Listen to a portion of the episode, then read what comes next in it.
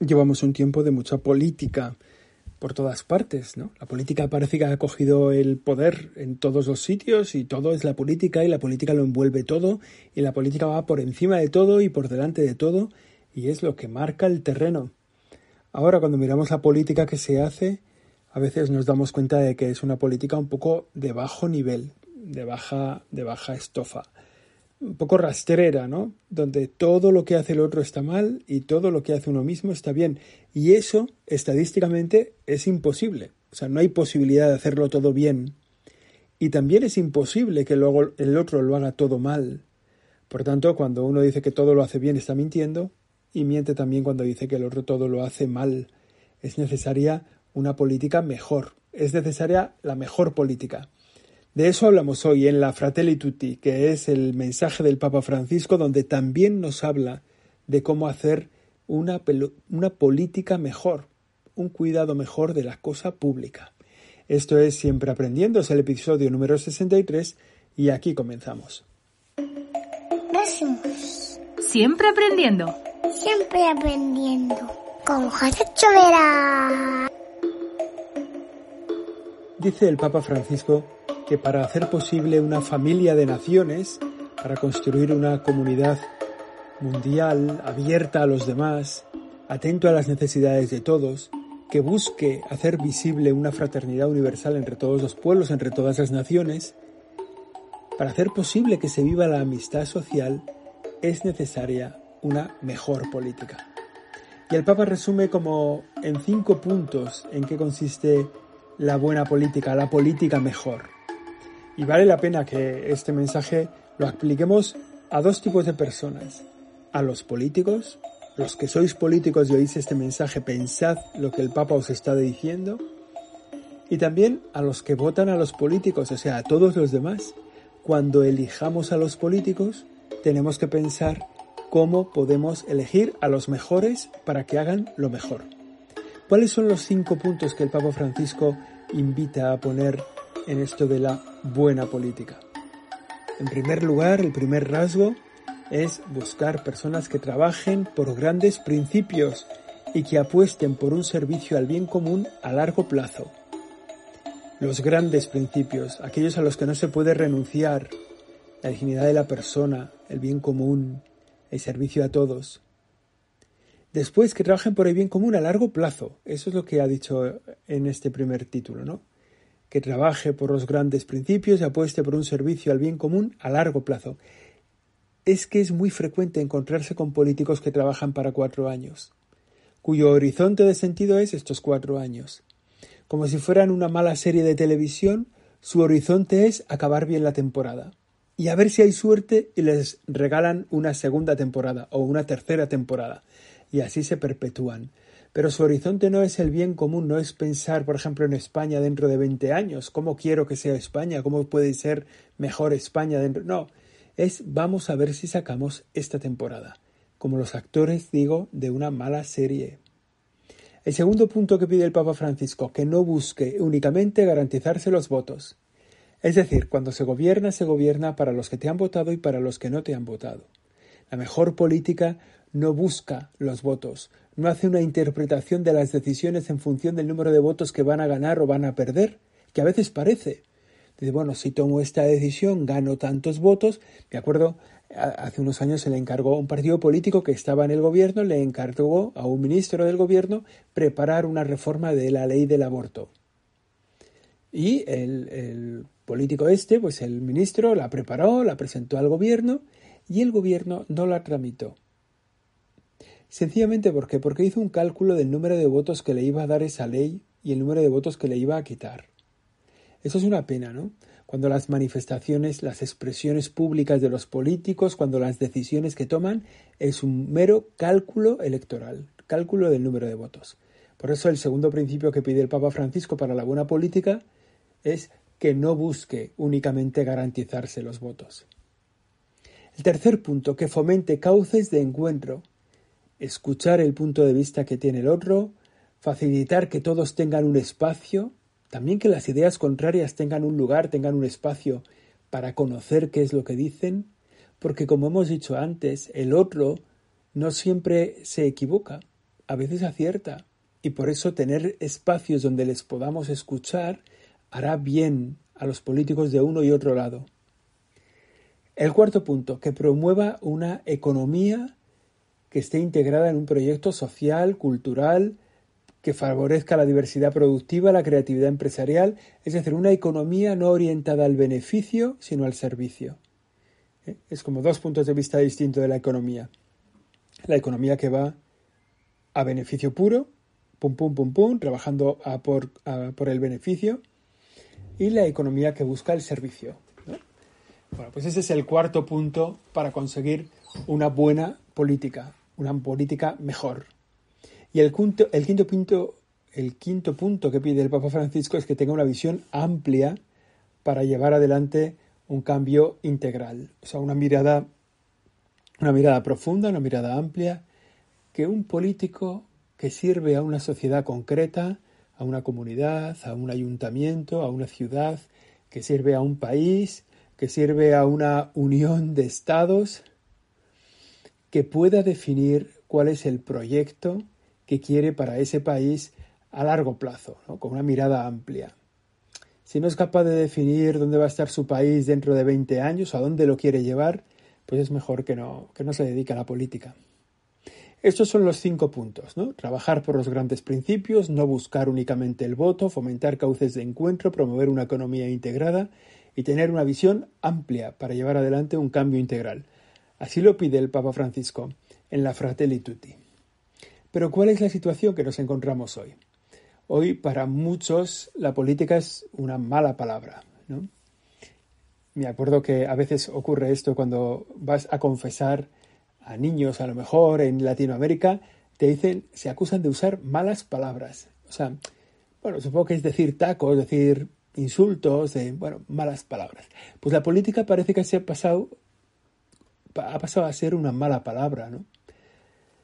Bueno, es que realmente detrás de esto a menudo son visibles problemas como la corrupción, la ineficacia de algunos políticos, errores de bulto y por supuesto el deseo que tienen los otros de que el contrario salga mal parado y por eso se dedican a filtrar, a perseguirse, bueno, en fin, buscar el mal del otro, ¿no?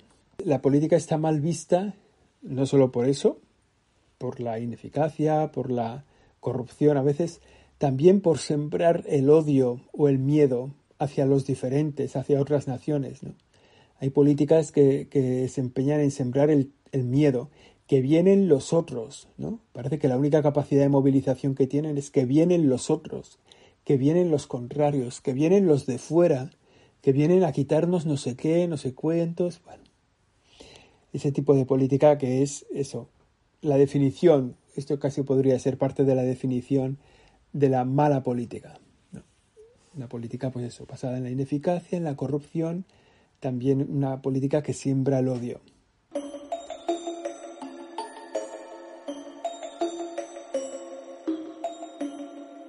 Enfrente que tenemos, pues esa política que ha definido el Papa Francisco, ¿no? La de la mirada amplia, que busca replantear las relaciones, que promueve un diálogo entre las personas, entre las personas distintas, que se hace visible en los momentos difíciles, ¿no? La buena política se hace visible cuando vienen las dificultades y la mala política es la que desaparece en los momentos de dificultad.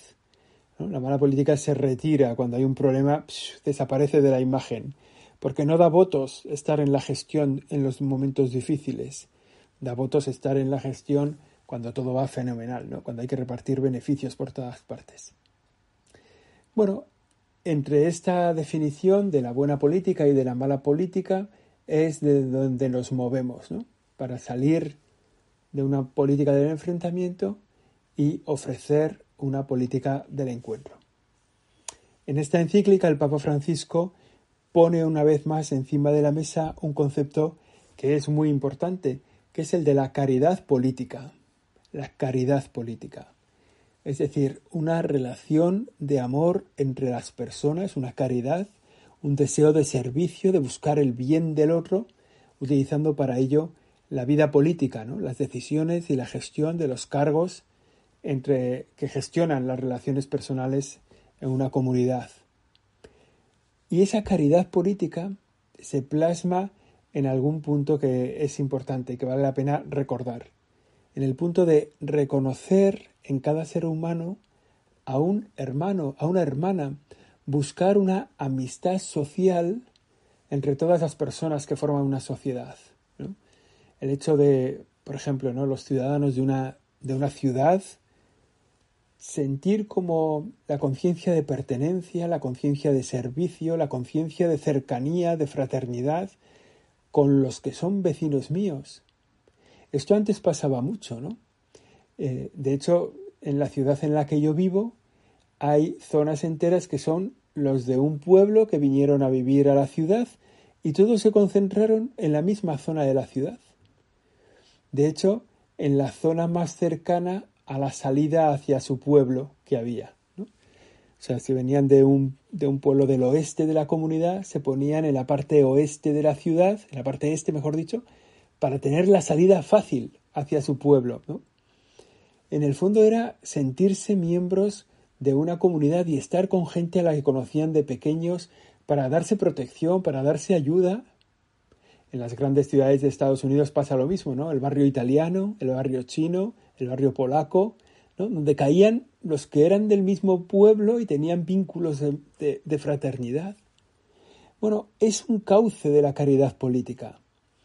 Reconocer a todos los humanos como hermanos y buscar crear vínculos sociales, vínculos de relaciones a través de lo que une, ¿no? Pues no sé, ¿no? A través del deporte, a través del servicio a los demás, a través de cuidado de la, del entorno, lo que sea, ¿no? Esa caridad política se vive uniéndonos unos a otros para generar esos procesos que son de fraternidad y de justicia para todos. Se trata de, avanzar hacia un orden, el Papa dice, avanzar hacia un orden social y político cuya alma sea la caridad social. Es decir, el amor entre todos los que participan de una misma sociedad, de una misma comunidad. La caridad, esta caridad social nos hace querer el bien común, nos lleva a buscar el bien de todas las personas, consideradas no solo individualmente, sino también en su dimensión social, en la dimensión social que nos une. Es propio de la caridad política crear, vertebrar la sociedad con instituciones intermedias que sirvan de puntos de encuentro, pues asociaciones de vecinos, asociaciones de comerciantes, asociaciones de trabajadores, asociaciones profesionales, gente que va en, bueno, vertebrando la sociedad, lo cual le permite ser más flexible, más ágil para atender a cada vez más personas. Y crea vínculos, crea relaciones, crea tejido social que sostiene la sociedad cuando las cosas vienen mal dadas.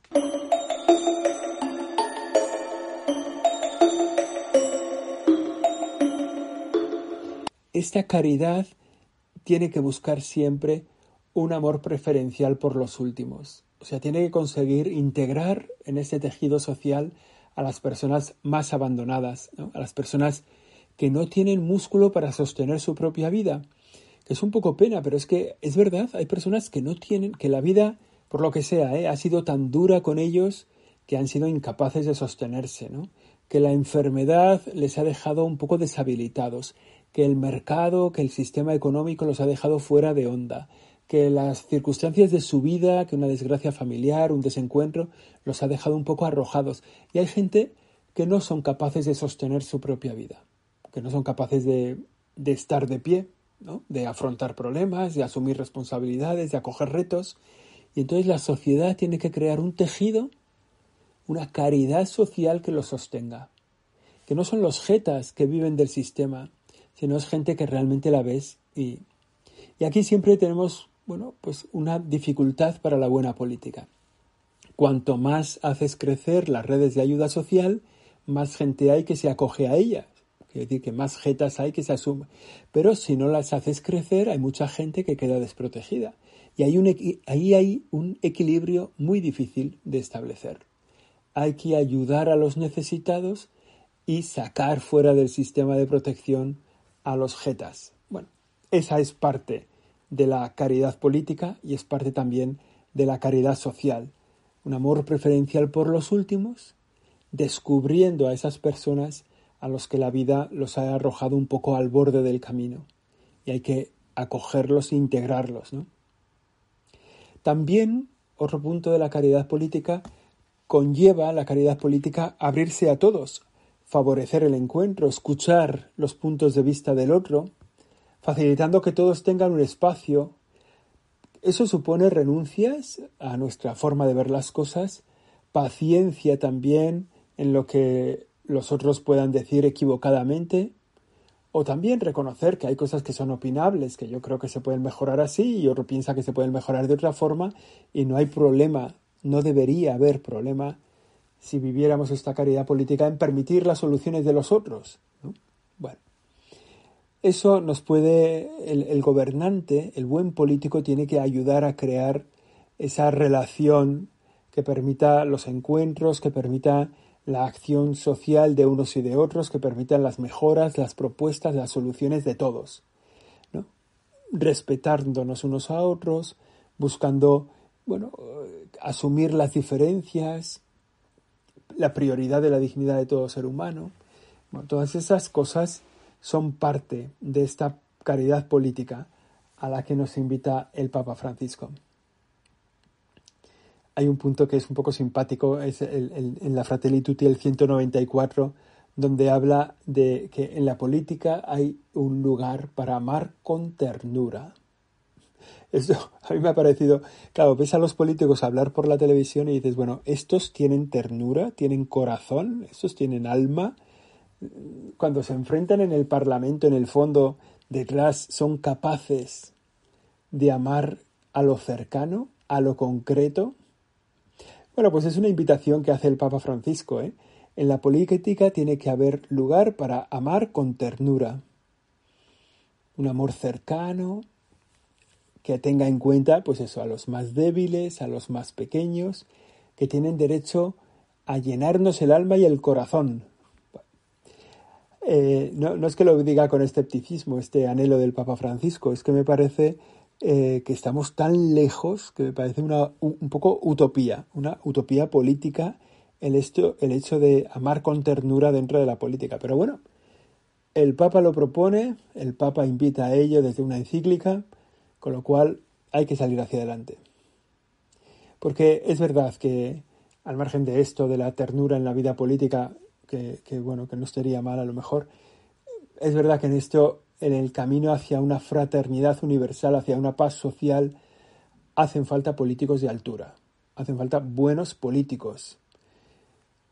Parece que la vida real no es así, ¿no? Parece que la vida real eh, a la política llega gente que, parece que busca más su beneficio que el de los demás.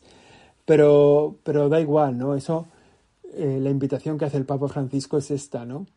Trabajar por grandes principios, buscar la fortaleza en los momentos de dificultades, asumir el proyecto de una nación, de una comunidad, de una localidad, un proyecto común para esa humanidad que vive ahí, en el presente y para el futuro, ¿no? Una mirada amplia, pensando en los que en los que en los que vendrán, ¿no?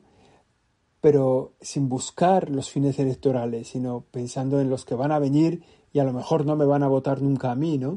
pero que es necesario por una auténtica justicia darles voz, darles hueco, hacer para ellos también un mundo de oportunidades. Una última idea que, puede ayudar para terminar este, esta Fratelli Tutti sobre la política, la mejor política.